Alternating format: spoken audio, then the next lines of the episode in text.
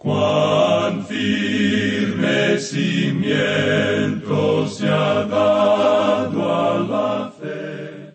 A través de la Biblia, un análisis de la Biblia libro por libro que le ayudará a crecer espiritualmente. Estos estudios fueron diseñados por el doctor J. Vernon McGee. Acompáñenos en este fascinante recorrido a través de la Biblia. La palabra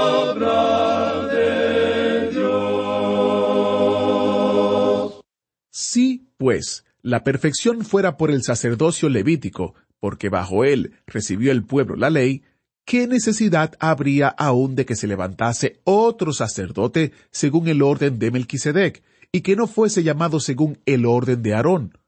Porque cambiado el sacerdocio, necesario es que haya también cambio de la ley. Así leemos en Hebreos capítulo 7 versículos 11 y 12. Bienvenidos a través de la Biblia, el programa donde conocemos a Dios en su palabra. Soy su anfitrión, Heiel Ortiz. Si ha escuchado el programa durante un tiempo, a lo mejor sabe que a veces hacemos referencia al autobús bíblico. Usamos esta descripción porque como un autobús que sigue una ruta fija, a través de la Biblia sigue una ruta fija que lleva al oyente a un recorrido a través de la Biblia entera en un periodo de cinco años. Usted puede subirse en cualquier momento, y si se queda con nosotros durante cinco años, no perderá ninguna parte de la Biblia. De hecho, muchos oyentes han repetido varias veces el recorrido de cinco años y en cada vuelta aprenden más acerca de la preciosa palabra de Dios. Como ministerio, ofrecemos muchos recursos gratuitos para ayudarle a sacar el máximo provecho de nuestros estudios, incluyendo las notas y bosquejos del Dr. Magui que se pueden encontrar en a través de la Biblia.org barra notas, a través de la Biblia.org barra notas o comunicándose con nosotros con la información que daremos al finalizar el programa. Nuestro boletín mensual también es un gran recurso, con artículos escritos por el Dr. Magui y noticias del Ministerio. Le ayudará a sacar más provecho de nuestro estudio bíblico y una forma de orar más informada y apasionada por el impacto del programa. Puede inscribirse para recibir una versión del boletín por correo electrónico o para recibirlo por correo postal si tiene una dirección en los Estados Unidos. Encontrará estos magníficos recursos en a través de la Biblia.org barra recursos. A través de la Biblia.org barra recursos. Mientras nos acercamos al fin de este año 2023, reflexiono en el 50 aniversario de A través de la Biblia que celebramos durante todo el año. Compartimos testimonios suyos, la publicación de un libro conmemorativo, una entrevista especial con nuestro maestro Samuel Montoya, el lanzamiento de nuestro canal oficial de YouTube y otras cosas. Realmente ha sido un tiempo especial para reflexionar sobre la fidelidad de Dios durante estos 50 años. Gracias por acompañarnos. Nos agrada mucho tener a cada uno de ustedes con nosotros en el autobús bíblico mientras recorremos los picachos y los valles de las Escrituras con nuestro maestro Samuel Montoya como nuestro guía y el Espíritu Santo como nuestro fiel chofer del autobús bíblico. Si todavía no tiene una copia del librito conmemorativo y quisiera tenerlo, visite a través de la Biblia.org barra 50, 50 en número es decir 50 a través de la Biblia.org barra 50 para descargar una copia gratuita de este librito. Si no ha visto la entrevista con Samuel Montoya, visite nuestro canal oficial en YouTube. Búsquelo por el nombre A través de la Biblia. Hay varios canales no oficiales que no son de nosotros, pero cuando usted vea el autobús bíblico, la foto del Dr. Magui y una foto del hermano Samuel Montoya, sabrá que es nuestro canal oficial quizás le sea más fácil visitar a través de la biblia.org barra social para tener un enlace directo. A través de la biblia.org barra social. Mirando hacia el futuro, no sabemos lo que nos espera, pero seguimos adelante confiando que Dios continuará su obra a través del estudio de su palabra y a través de este ministerio. Un deseo que tenemos para el futuro es alcanzar a nuevas audiencias y a la próxima generación. Por favor, acompáñenos a orar por estos esfuerzos. Ahora iniciemos nuestro tiempo en oración. Padre Celestial, gracias por enviar a tu Hijo Jesucristo a morir por nuestros pecados. Gracias que por su muerte en la cruz nuestro juicio ha sido reemplazado con la seguridad de una eternidad contigo.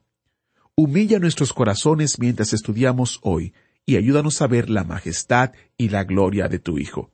En su precioso nombre oramos. Amén.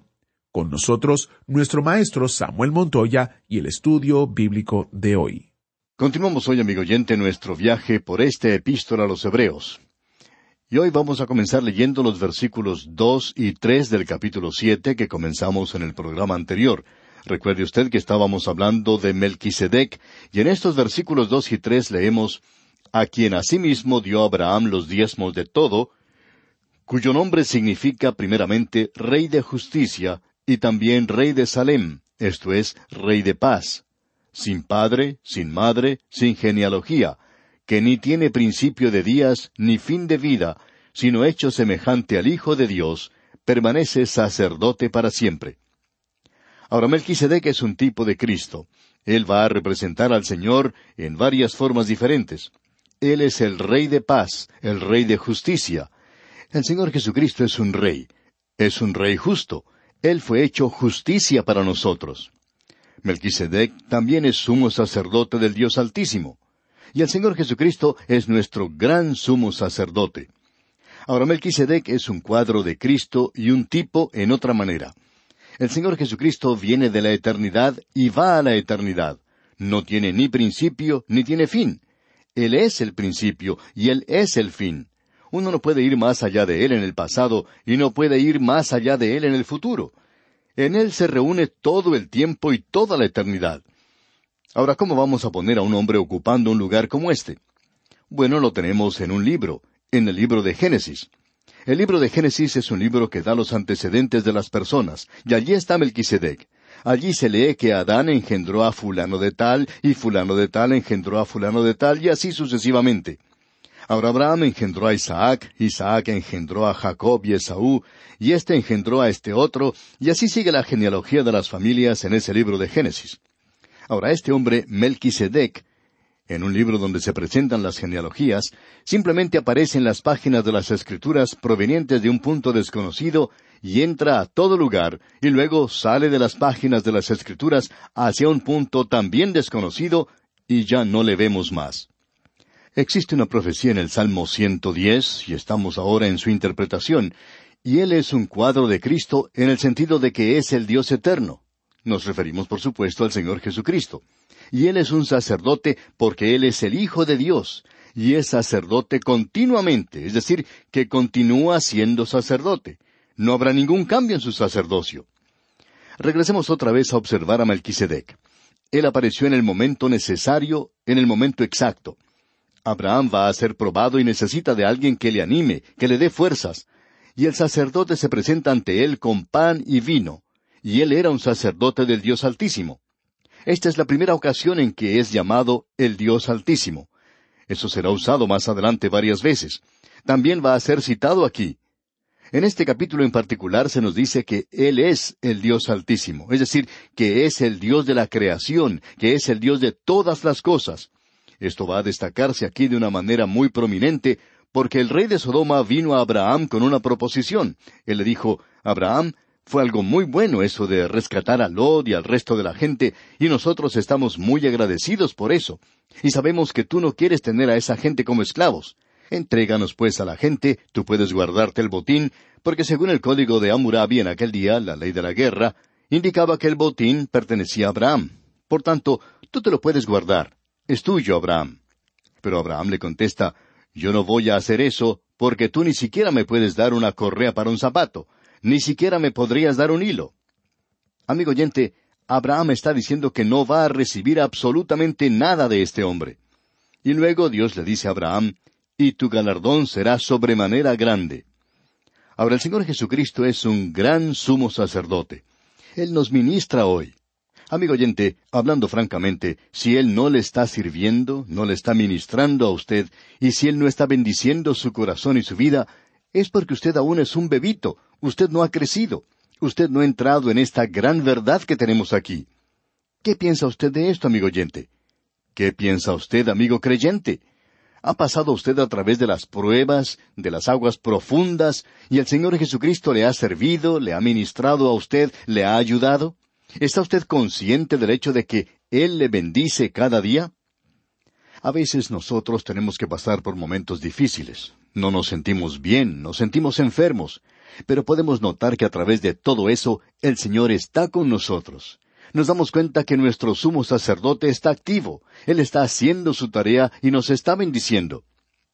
Ahora aquí estamos hablando en cuanto a una realidad, no en cuanto a una teoría o en cuanto a la religión o un rito por el cual uno tiene que pasar. Estamos hablando, amigo oyente, aquí en cuanto a un hombre en su gloria que está vivo. Él es el Dios viviente. Eso es importante. ¿Es Él el Dios viviente para usted, amigo oyente? Notemos lo que dice. Él bendijo, Notemos lo que sucedió allá en el capítulo catorce de Génesis, versículo diecinueve. Leamos. Y le bendijo diciendo, Bendito sea Abraham del Dios Altísimo, Creador de los cielos y de la tierra. Él le bendijo, nuestro pequeño universo le pertenece a Él, es suyo, y Él ha dicho, Todas las cosas son vuestras hoy. ¿Disfruta usted, amigo oyente, de un amanecer o de un atardecer? Qué hermoso es poder observar cuando el sol se pone, cuando los últimos rayos del sol iluminan las nubes y ellas cambian de colores tan hermosos. Es por cierto algo que no puede ser igualado por el hombre, algo realmente maravilloso, glorioso. Es que Él es tan maravilloso, amigo oyente. Él es el Cristo viviente. Nosotros debemos darle las gracias a Él por poder disfrutar de esta tierra un día más. Debemos darle las gracias por ser tan bueno con nosotros y le debemos decir que le amamos. Bueno, vamos a continuar leyendo en este capítulo siete de esta epístola a los Hebreos, y francamente esto no es lo que uno llama una teología profunda. El alimento sólido no tiene que ser solamente la doctrina de predestinación, pero aquí tenemos algo muy sencillo, y ya lo hemos leído una vez, pero vamos a leer este versículo tres una vez más, donde dice sin padre, sin madre, sin genealogía, que ni tiene principio de días ni fin de vida, sino hecho semejante al Hijo de Dios, permanece sacerdote para siempre. ¿Por qué en un libro donde Dios presenta los antecedentes de todos los demás deja a Melquisedec de lado? Porque él va a ser un tipo o una figura del Señor Jesucristo en su sacerdocio. Esa es la razón. Y esa es la razón por la cual se nos presentan estas cosas. En nuestro programa anterior leímos esto, o sea, las palabras del apóstol Pablo en su primera epístola a los Corintios, capítulo diez, versículo once, donde dice Y estas cosas les acontecieron como ejemplo y están escritas para amonestarnos a nosotros. Amigo oyente, ¿recibe usted un mensaje de toda la Biblia? Esta epístola ha sido escrita primordialmente para los creyentes hebreos, pero por cierto que se inclina hacia nosotros también. Ahora el versículo cuatro de este capítulo siete dice Considerad, pues, cuán grande era éste, a quien aún Abraham el patriarca dio diezmos del botín. Abraham le honró y le pagó los diezmos. Él reconocía que estaba sobre él, que él era un sacerdote del Dios Altísimo. Y en el versículo cinco continúa diciendo, Ciertamente los que de entre los hijos de Leví reciben el sacerdocio, tienen mandamiento de tomar del pueblo los diezmos según la ley, es decir, de sus hermanos, aunque éstos también hayan salido de los lomos de Abraham. Abraham entregó los diezmos a Melquisedec, y por tanto él es superior a Aarón y su familia a causa de ello. Amigo oyente, una de las formas por las cuales usted reconoce el señorío del Señor Jesucristo es cuando usted viene y le entrega un diezmo a Él.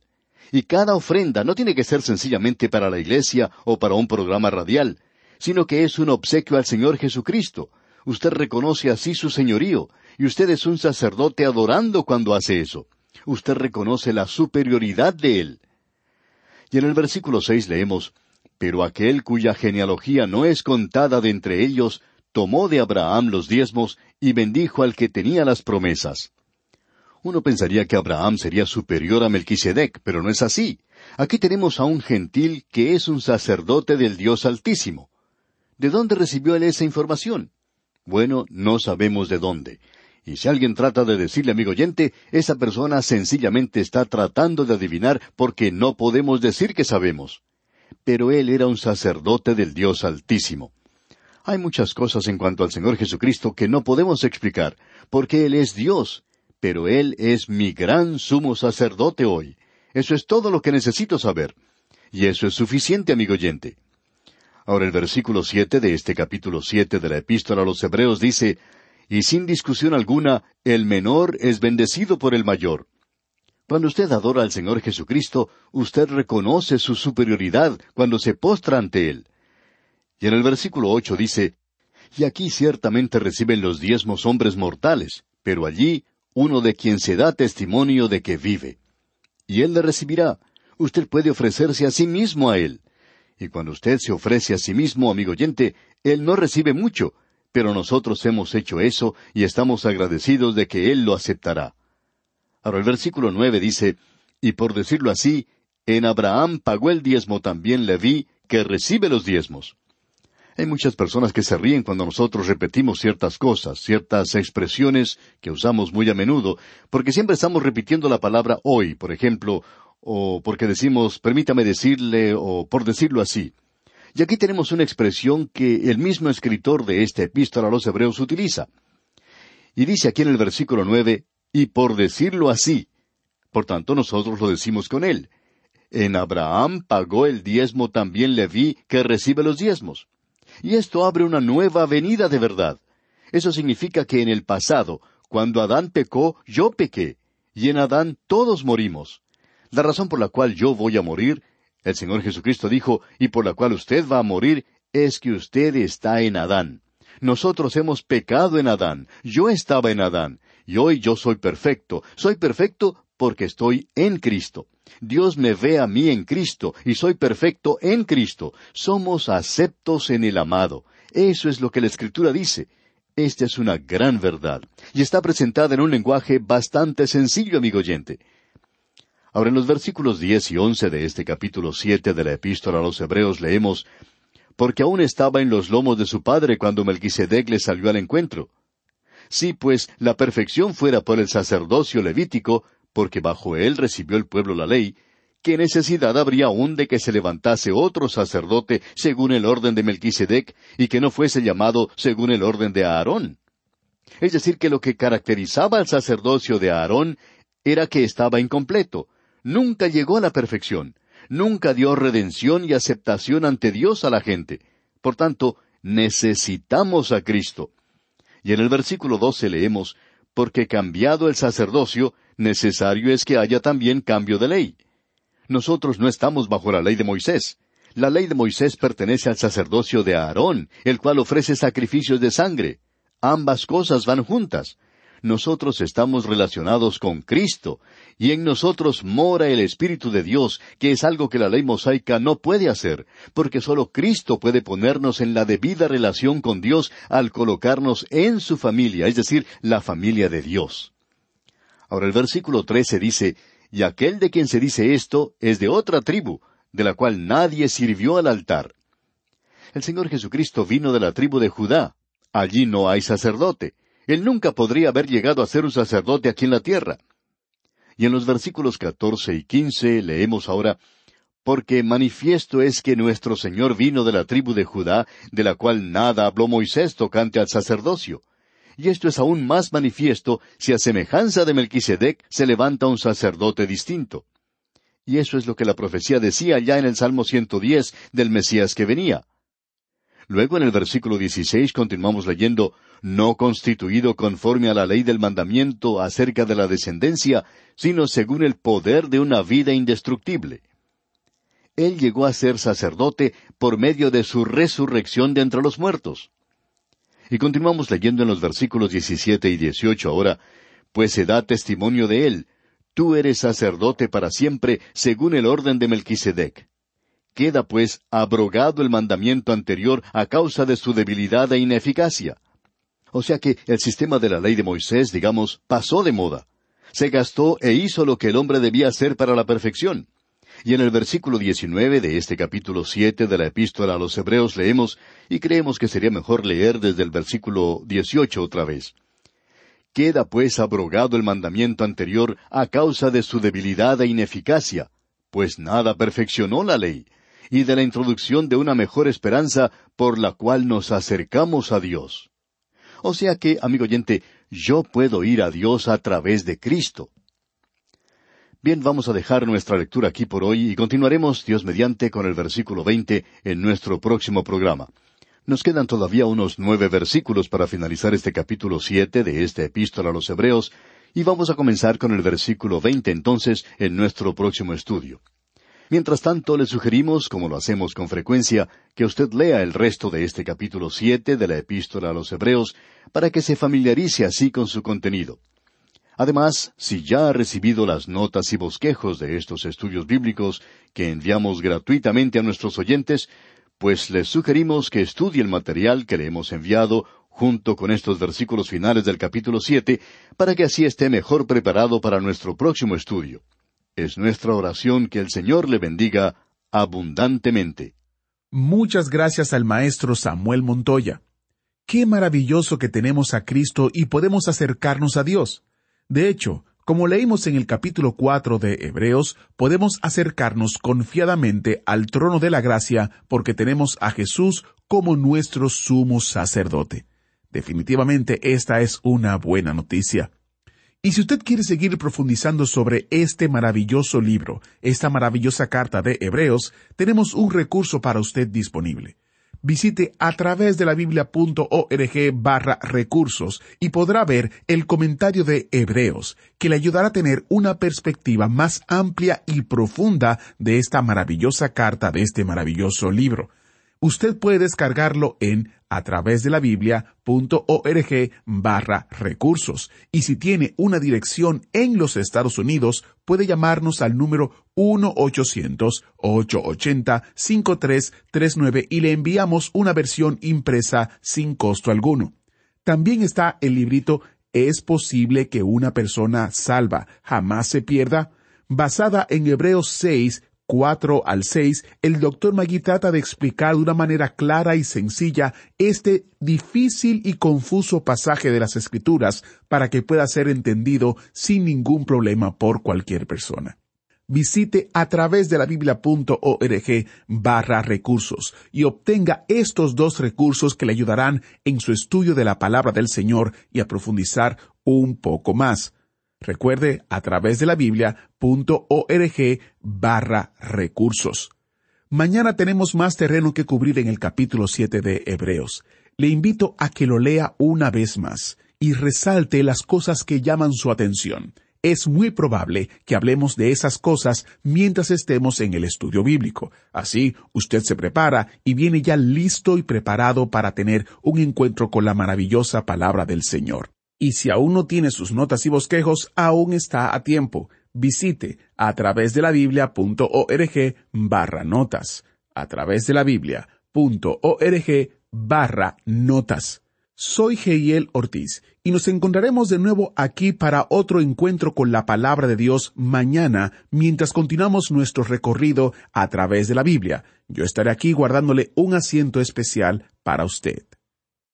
¿Fue de ayuda para usted el estudio de hoy? ¿Desea enviarnos algún comentario de lo que ha estado escuchando? Entonces escríbanos, no espere más. Nuestro correo electrónico es atv@transmundial.org. atv@transmundial.org. Si desea recibir las notas y bosquejos de lo que estamos estudiando, suscríbase gratis en nuestra página en internet a través de la Biblia .org barra notas a través de la biblia.org barra notas.